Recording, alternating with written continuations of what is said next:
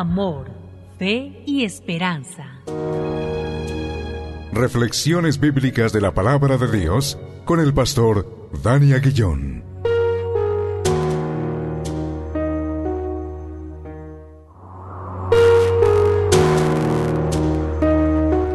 Damos gracias a Dios una vez más por este tiempo, tiempo de reflexión en la hermosa palabra de Dios y hacerlo en el nombre que es sobre todo nombre, en el nombre de Cristo Jesús, nuestro Señor y nuestro Salvador.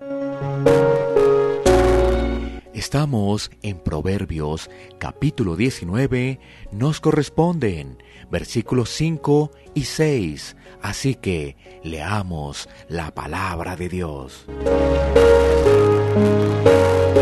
Dice así, el testigo falso no quedará sin castigo, y el que habla mentiras no escapará. Muchos buscan el favor del generoso, y cada uno es amigo del hombre que da. Este pasaje nos permite meditar en que el testigo falso no quedará sin castigo. La primera percepción de este pasaje es la del Tribunal de Justicia, y en el tribunal es esencial que se castigue al testigo falso.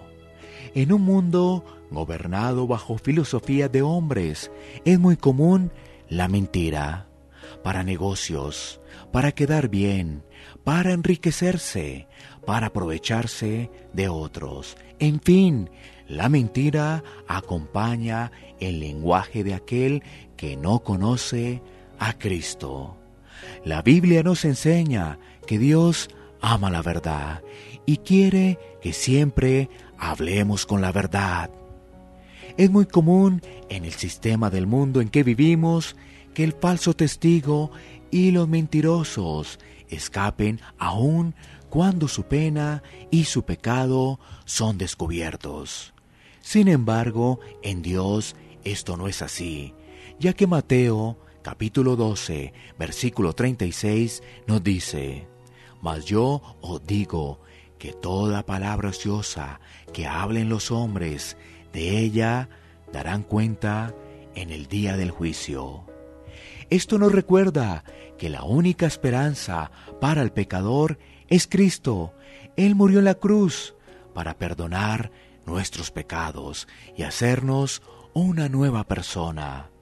El pasaje también nos habla de que muchos buscan el favor del generoso. Por ejemplo, cuando alguien es de alto estatus, muchas personas quieren su favor. Y hay muchas personas que ofrecen amistad. Y estos, en muchas ocasiones, lo hacen por motivos egoístas. Quieren el beneficio del favor del generoso y los regalos que otros pueden dar. Finalmente, es importante recordar que el creyente se aparta de la mentira y de una falsa amistad, ya que su corazón ha sido transformado por Cristo. Oremos. Señor, gracias porque tu palabra alumbra para guía, para fortaleza, para seguir adelante. Y esto, Señor, gracias a la obra perfecta de la cruz. En Cristo Jesús.